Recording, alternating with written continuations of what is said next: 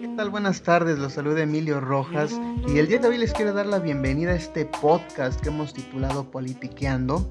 Y déjenme contarles que el día de hoy tenemos un tema bastante, bastante interesante, pero que a su vez puede ser un tema algo complejo de entender, de analizar, de estudiar. Pero, eso sí, el día de hoy no me encuentro solo, el día de hoy me acompañan dos personitas que hemos tenido el tiempo suficiente para charlar, para estudiar ampliamente el tema que vamos a discutir el día de hoy. Así que por favor compañeros, eh, preséntense, cuéntenos un poco de ustedes y qué esperan de este podcast. Sí, muchas gracias Emilio. Bueno, eh, mi nombre es Edgar, soy estudiante de Ciencias Políticas y Administración Pública en la Facultad de Ciencias Políticas y Sociales em, y concuerdo contigo, tenemos un tema bastante complicado e interesante por delante. Por lo mismo, pues trataremos de hacerlo lo más ameno y simple posible para que la audiencia pues nos pueda seguir aquí eh, el rollo, ¿no? Y pues obviamente espero que esta sea una plática pues bastante fructífera. Muchas gracias Emilio por invitarme. Eh, yo soy Berenice, soy estudiante de Ciencias Políticas y Administración Pública. Al igual que Edgar, estoy estudiando en la Facultad de Ciencias Políticas y Sociales de la UNAM. Y pues sí, realmente concuerdo eh, totalmente de que vamos a tratar un tema muy interesante. Pero pues bueno, espero que sea de su agrado, que cualquier duda, aclaración, comentario nos haga llegar a través de nuestras redes sociales. Y pues nada, Muchísimas gracias, Bere, muchísimas gracias, Edgar. Y pues sí, eh, los tres coincidimos en que es un tema interesante, pero complejo. Y yo sé que ustedes estarán preguntando de qué se trata este podcast, ¿no? Pues bueno, déjenme contarles que el podcast del día de hoy va a tratar respecto al federalismo. Específicamente el federalismo en el caso mexicano y el federalismo en el caso belga.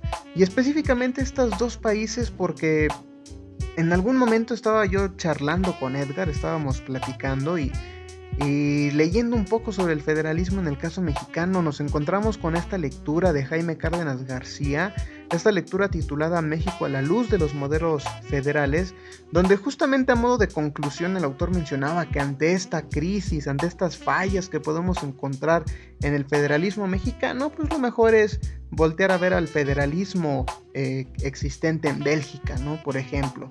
Entonces el día de hoy queremos mm, indagar un poco en el federalismo eh, de Bélgica, determinar sus características particulares, hacer una comparación con el federalismo mexicano y determinar si realmente es conveniente que México voltee a ver el federalismo belga o si lo mejor sería reestructurar el federalismo mexicano pero sin apegarnos tanto al caso de Bélgica. Entonces, pues bueno, sean muy bienvenidos a este podcast Politiqueando. Yo soy Emilio Rojas, estoy con Edgar y con Bere, así que comencemos. Por favor, Bere, platíganos un poquito sobre las características particulares del federalismo mexicano, cómo las concibes, cómo las ves, ¿qué nos puedes contar? Sí, Emilio, muchas gracias por darme la palabra y pues bueno, quiero agregar que Hablar del federalismo mexicano es hablar de una democratización sin federalismo. Y con los órdenes de gobierno estatal y municipal casi no participan en la dirección constitucional de los asuntos públicos nacionales. También quisiera agregar que la verdad que el federalismo mexicano es la expresión de enormes incompatibilidades entre la norma y la práctica federal. Esto es una síntesis de fuerzas fluctuantes en contra y a favor de la no centralización. Sí, efectivamente, Bere, muchísimas gracias por esta, estas características que nos comentaste y tienes toda la razón. Lamentablemente el federalismo mexicano pues se ha caracterizado por presentar estas fallas, por presentar estos errores y justamente como mencionabas, ¿no? Esta subordinación que existe del Estado al gobierno federal, pero a su vez esta subordinación del municipio al gobierno estatal, pues esto nos dice mucho el por qué la falta de participación de los gobiernos locales y en muchas veces de los gobiernos estatales. Pero ahora, por favor, Edgar, coméntanos un poquito, cuéntanos sobre las características particulares del federalismo, pero en el caso de Bélgica, ¿cómo las ves? ¿Qué nos puedes decir? Sí, bueno, eh, en cuanto a rasgos o características fundamentales del caso belga, eh, tenemos cuatro, o por lo menos yo logro distinguir cuatro. Eh, primordialmente la disociación, que refiere a que este federalismo deriva de una cesión de poder por parte de un Estado unitario. Es decir, este Estado unitario primero se dio poder y entonces poco a poco se fue formulando lo que vendría siendo después un federalismo. Eh, por otro lado tenemos la superposición, Esta refiere a que se tienen dos tipos de entidades federadas, en, el, en este caso son las comunidades lingüísticas y las regiones territoriales que se encuentran al mismo nivel que la federación. Por otro lado también tenemos eh, un federalismo asimétrico. Este refiere a que se generan y permiten diferencias en su organización y en las facultades que se otorgan a las diferentes eh, entidades políticas. No hay como tal un trato de iguales. Por otro lado, también tenemos eh, un cuarto rasgo que es la naturaleza dual. Es decir, esto se refiere a las fuerzas sociales que eh, se pelean en el país. En este caso son dos, que es la comunidad flamenca y la comunidad francófona, que son tanto el motor de tensiones como motor de evolución institucional. Eh, podemos también mencionar bases importantes de Bélgica como el principio de territorialidad lingüística, que es muy importante para su división político-administrativa, y también que Bélgica es parte de un proceso denominado centrífugo. Esto quiere decir que el poder se distribuye en una dinámica desde el centro hacia las periferias, es decir, desde el centro hacia afuera. Eh, aunque en un principio, como fue un Estado unitario, primeramente fue parte de una dinámica centrípeta que es contraria a la centrífuga. Si en la centrífuga era de, adentro hacia afuera, entonces la dinámica centrípeta es de afuera hacia adentro. Sí, fíjate que ahorita que tú nos expones estas características particulares de Bélgica, logro encontrar similitudes con el federalismo mexicano en cuanto a sus orígenes, ¿no? Y creo que ambos países eh, desarrollan este federalismo porque, al igual como muchos autores han coincidido, pues anterior a este desarrollo federal, pues existía una tendencia centralizadora, ¿no? En ambos casos se trató de un Estado unitario en México, por Estado unitario, podemos comprender a lo que fue eh, la Nueva España. Entonces encontramos este tipo de similitudes ¿no? entre ambos federalismos, pero a su vez también podemos encontrar diferencias y diferencias muy grandes entre ambos federalismos, entre el federalismo mexicano y entre el federalismo belga.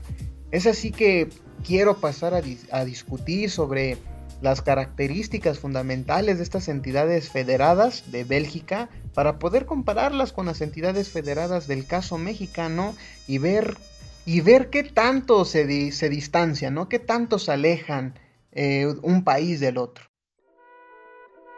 Pero antes de comenzar, recordemos que el federalismo se trata de una forma de organización del Estado y no de una forma de gobierno. Es aquí que puede existir una democracia y una monarquía y ambas formas de gobierno coincidir en un federalismo. Bajo esta forma de organización, se protege y se le otorga autonomía a las entidades federadas, eliminando las fuerzas centralizadoras. Perfecto, entonces regresando de esta pequeña cápsula informativa y retomando lo que dije en el punto anterior, pues encontramos estas similitudes entre ambos federalismos, pero a su vez podemos encontrar grandes, grandes distanciamientos, grandes diferencias. Entonces, por favor, Edgar, ¿nos quieres comentar un poco sobre estas regiones en las que está dividido Bélgica y algunas de las diferencias que tú en este primer momento puedas encontrar? Sí, como ya decía, eh, el principio de territorialidad lingüística divide a Bélgica en cuatro regiones lingüísticas. Tres de ellas son unilingües, que son la región de habla neerlandesa, la región de habla francesa y la región de habla alemana. Y una región bilingüe, que es la región de Bruselas, que es la capital y además es donde el francés y el neerlandés coexisten. Eso por un lado. Por otro, en cuanto a competencias y funciones, a las regiones se les asignó competencias exclusivas sobre asuntos socioeconómicos y materias localizables, que son, por ejemplo, el medio ambiente, la planificación del territorio, comercio exterior, infraestructura, supervisión de comunas y provincias, etc. Eh, por otro lado, a las comunidades se les otorgaron las competencias de educación, de política cultural y del uso de la lengua, así como exclusividad sobre las denominadas materias personalizables, las cuales son, por ejemplo, como la política de salud, eh, política en términos familiares, eh, en términos de hospitales, de asistencia social o de inmigración. Y cada una de estas entidades federadas cuenta con un gobierno autónomo y una asamblea responsable de adoptar decretos en el ámbito de sus propias eh, competencias. Con el paso del tiempo, estos miembros de estas asambleas fueron elegidos de forma directa, salvo en los casos concretos de la comunidad francófona y la comunidad flamenca. En el caso de la comunidad germanófona, esta carece de cualquier autonomía constituyente y del nivel de autonomía fiscal que sí gozan otras entidades, además de que carece de una competencia muy importante que es el uso de la lengua en materia de enseñanza. Eh, el uso de la lengua en el ámbito escolar queda en manos de las autoridades federales. Y por último, en 1980, gracias a la autonomía constituyente de las autoridades neerlandesas, estas fusionaron las instituciones regionales y las comunitarias flamencas en una sola, que dio por resultado la comunidad flamenca. Gracias a esta decisión se erige un poder único, dotado de una asamblea única, con un gobierno único autónomo, y este gobierno es quien va a gestionar las materias o competencias regionales y comunitarias que se asignan a, las sucesivas reformas em, constitucionales. Aquí lo que yo percibo es que las diferencias principales con el modelo mexicano son en cuanto a las autonomías en términos de relaciones exteriores, en autonomía fiscal y autonomía constituyente.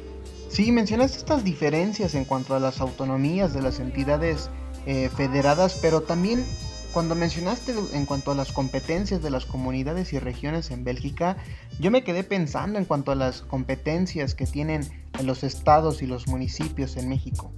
Incluso en México, eh, a pesar de que constitucionalmente está escrito las competencias eh, o las actividades, los poderes, las tareas que le corresponden a los estados y a los municipios, pues sí podemos encontrar que en ocasiones se alejan de lo que está constitucionalmente escrito, ¿no? Pero de esto ahorita quiero hablar, hablar después. Quiero retomar las autonomías de estas entidades federadas que tú mencionaste y mencionaste tres, ¿no? La autonomía eh, en cuanto a las relaciones internacionales, la autonomía constituyente y la autonomía fiscal. Estas son, eh, repitiendo nuevamente, estas son las autonomías que gozan las comunidades y regiones de Bélgica. Pero en México los estados y los municipios eh, no gozan de estas mismas autonomías y les voy a contar por qué. En cuanto a la autonomía de las relaciones internacionales, el artículo 115 mexicano nos deja muy en claro que los estados no pueden realizar negociaciones ni tratados con otro estado ni con algún país extranjero. Es decir, eh, las determinaciones, los tratados que quiera realizar un gobernante de algún estado en específico únicamente pueden llevarse a cabo dentro del mismo estado. No, no se permiten las negociaciones eh, fuera del, Estado y esa es una gran diferencia con el Estado eh, belga, ¿no? Pero fíjate, hay una cuestión muy importante aquí porque a pesar de que la constitución señala de que los estados no pueden pactar tratados ni negociaciones con otros estados ni con países extranjeros, en México tenemos dos casos particulares que son una alianza entre gobernadores que a pesar que iba en contra de la constitución nunca se procedió de manera legal. Y estos son el caso de la CONAGO y el caso de la Alianza Federalista. La CONAGO es esta organización, esta unión de diferentes gobernadores del, del país mexicano que justamente tienen por objetivo la protección del federalismo. Y la Alianza Federalista es una alianza que surge en años recientes, que surge en el 2020-2021, que también es una alianza que buscaba proteger al federalismo, pero en cuanto a las medidas centralizadoras em, provocadas por la pandemia del COVID-19. Sin embargo, más allá de estas distinciones entre la Alianza Federalista y la CONAGO, pues sí quiero dejar muy en claro que a pesar de que la Constitución señala esta eh, inconstitucionalidad en la, formación de organizaciones, de tratados celebrados entre dos estados diferentes, pues nunca se procedió de manera legal. Entonces, pues ahí valdría la pena preguntarnos en dónde o en quién cae el error. En la constitución, en los gobernadores, en el propio en la propia estructura del federalismo mexicano? Es una pregunta que vale la pena que la audiencia reflexione, ¿no? Pero bueno, pasemos ahora a la autonomía eh, constituyente. La autonomía constituyente básicamente nos dice que las regiones y las comunidades en Bélgica pueden estructurar las instituciones a la mejor forma conveniente. Mientras tanto en México tenemos una autonomía constituyente, pero desde mi punto de vista, ya ustedes, Edgar, Bere, la audiencia me dirá si estoy en lo correcto o en lo incorrecto, pero tenemos una autonomía constituyente limitada. Y les quiero contar el caso de los gobernadores mexicanos. En diversas ocasiones sucede que algún gobernador de algún estado de México pertenece al mismo partido que el presidente en el ámbito federal. Entonces estas decisiones, estas soluciones que va a tratar de implementar el gobernador del estado, pues no van a ir encaminadas en pro del estado, sino que van a ir encaminadas a las alineaciones, a los planes del presidente en el ámbito federal. Entonces yo por eso me atrevo a decir que la autonomía constituyente se trata de una autonomía limitada y no solamente en el ámbito estatal sino también en el ámbito municipal no diferentes presidentes municipales diferentes alcaldes se atan a los planes a las ideas y a la trayectoria que quiera llevar a cabo el gobernador. Entonces se trata realmente de una autonomía constituyente. Y pasando por último a la autonomía fiscal grandes diferencias a pesar de que existe el sistema de coordinación fiscal, los municipios actualmente están en una posición de riesgo, porque los municipios no cuentan con los recursos fiscales suficientes, con los recursos fiscales necesarios para que el gobierno pueda cumplir con sus propósitos y objetivos. Los recursos en la gran mayoría de ocasiones dependen de los recursos estatales y a su vez estos recursos estatales dependen de los recursos asignados por el gobierno federal. Entonces los municipios están en un grave, grave riesgo.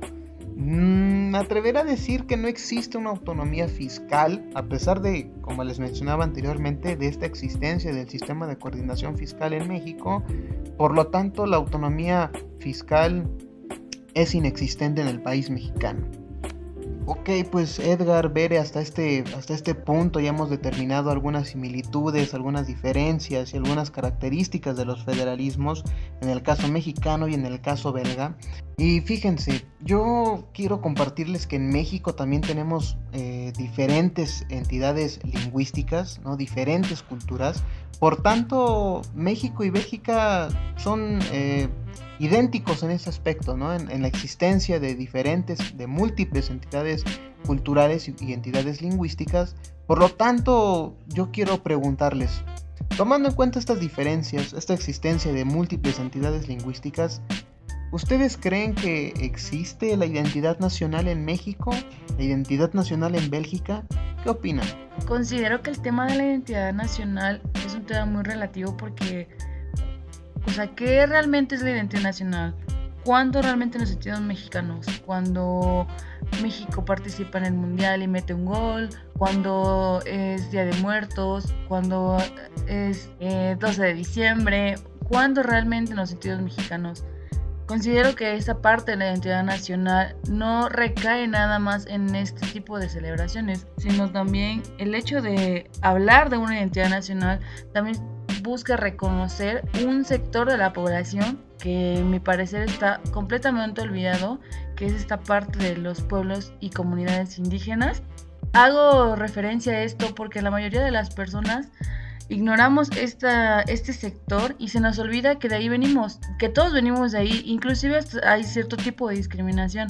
Y no nada más eso, o sea, el hecho de identidad nacional es también eh, hablar de, considero que la historia de México, como todos sabemos, es una historia de lucha, de guerra por nuestros derechos. Entonces, al momento de hablar de identidad nacional, ¿dónde queda esta lucha por derechos? Y dónde, y es justo en esta parte donde entra la parte del, del federalismo mexicano, porque el federalismo mexicano como tal no representa una democratización en los niveles de gobierno y es creo que es esta parte la que debemos de cuestionarnos también. Sí, bueno, em, respecto al caso belga, eh, yo diría que ahí no detecto tan fuertemente una identidad nacional, más bien ahí detecto eh, una fortaleza en las identidades eh, lingüísticas que tiene este, este país. esto lo digo porque Bélgica tuvo por lo menos un periodo en el que estuvo sin un gobierno central y a pesar de que no había un gobierno central, aún así las distintas comunidades que habitan, eh, pues la verdad es que aún así seguían su vida como si nada, no perdían mucho porque no hubiese un gobierno central. Entonces en ese sentido me parece que no hay un sentido ni siquiera de interdependencia entre las distintas comunidades por lo que no pienso yo que tienen una identidad nacional fuerte, o por lo menos no hay una identidad nacional eh, también reflejada en su sociedad. Ahora, en cuanto a México se refiere, eh, me parece que podríamos verlo como en, ciertos grados. Eh, me parece que hay una identidad nacional más fuerte en México a comparación de Bélgica, pero esto yo lo observo derivado de las relaciones de interdependencia que hay entre los, entre los estados, por ejemplo, eh, en el orden estatal, porque, eh, por, decir, por decir una cuestión, si Nuevo León por alguna razón llegase a independizarse de la nación mexicana, pues la nación mexicana sufriría consecuencias económicas muy fuertes, así como también Nuevo León sufriría consecuencias tanto económicas como administrativas como sociales, por lo cual eh, en el caso belga yo no identifico una, interdependencia clara entre las entidades federadas, derivado de que su gobierno central pudo eh, o bueno, su nación más bien siguió adelante, aunque no tuviesen un gobierno central. Y en el caso de México, pues si quitásemos el gobierno central, la verdad es que no veo, no veo un buen futuro para la nación. Por ende, yo diría que no podría catalogar como tal a México si tiene una identidad nacional, más bien eh, en comparación con Bélgica podríamos decir que tiene una identidad nacional más fuerte, derivada de la interdependencia que hay por lo menos en el orden estatal. Pues, a pesar de que fue del mismo tema de la identidad nacional, me respondieron un poquito de cosas distintas, ¿no? Mientras Bere nos, platicó un poquito sobre eh, no la existencia de una identidad nacional, sino de que cada entidad lingüística, cada entidad cultural posee su propia identidad nacional. Edgar nos, nos compartió un poco sobre los grados de identidad nacional y entiendo perfectamente este punto, solamente quedaría pues en este caso definir el cómo medirlo, ¿no? ¿Qué características, qué indicadores construir, cómo medir esta, esta identidad nacional? Pero, pero bueno, yo, yo quiero pasar a, a, a mi opinión para ya cerrar este podcast y desde mi perspectiva hablar de la identidad nacional, como dijo Ver, es algo relativo, ¿no? Es algo subjetivo. Si es que podemos hablar de una identidad nacional, como lo mencionaba Edgar, desde que existe la nación, desde que existe una nación, yo más bien me inclinaría en la existencia de identidades nacionales, ¿no? Por eso mencionaba que relacionado a la idea de, de, de esta existencia de múltiples identidades nacionales, porque asumir que existe una identidad nacional es asumir que todos somos iguales. Y no hablo en términos legales ni en términos constitucionales, no quiero decir que el hombre y la mujer no sean iguales ante la ley. Sin embargo, yo me refiero a que cada entidad cultural es específica, cada entidad cultural tiene su propio contexto histórico, cada entidad cultural, cada entidad lingüística posee características propias de esa, de esa entidad. Entonces, me parece y para concluir, me parece muy acertado cuando Jaime Cárdenas García nos mencionaba eh, voltear a ver al federalismo belga, pero yo creo que él se refería a no voltear a ver al federalismo belga como una solución, sino voltear a ver al federalismo belga para identificar los errores que tiene este modelo asimétrico, porque recordemos que este eh, modelo asimétrico es un federalismo, es este tipo de, federalismo eh, llevado a cabo cuando existen múltiples identidades, ¿no? múltiples entidades culturales, múltiples entidades lingüísticas, y este federalismo asimétrico lo que busca es la protección de esas minorías, la protección de esas entidades. Entonces, sí, hay que voltear a ver al federalismo belga, sí estamos de acuerdo en la existencia de un federalismo asimétrico, pero hay que prestarle demasiada, demasiada atención. Cada entidad posee su propia identidad y asumir, como les comentaba hace ratito, que existe una única identidad nacional es asumir que todos son iguales, que todos vivimos bajo el mismo contexto histórico, que todos poseemos las mismas características y el caso no es así.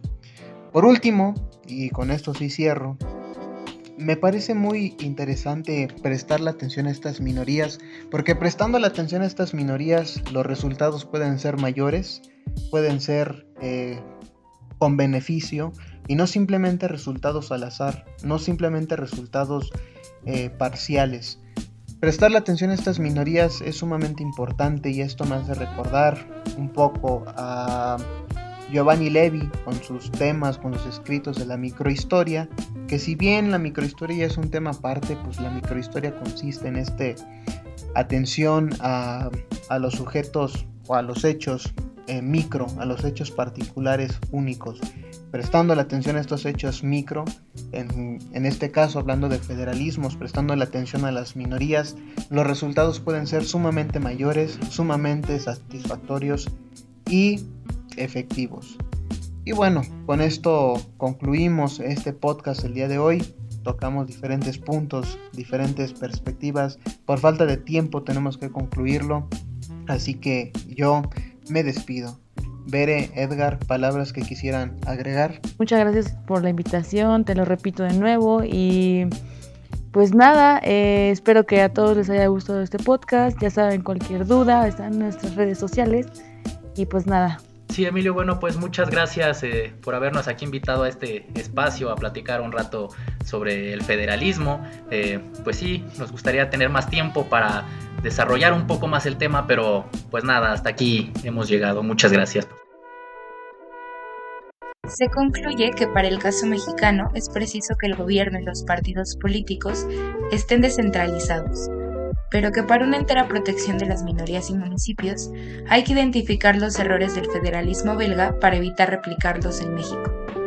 De esta forma y trabajando en conjunto con políticas públicas específicas, tanto las minorías como los municipios gozarán de autonomía y protección ante tendencias centralizadoras.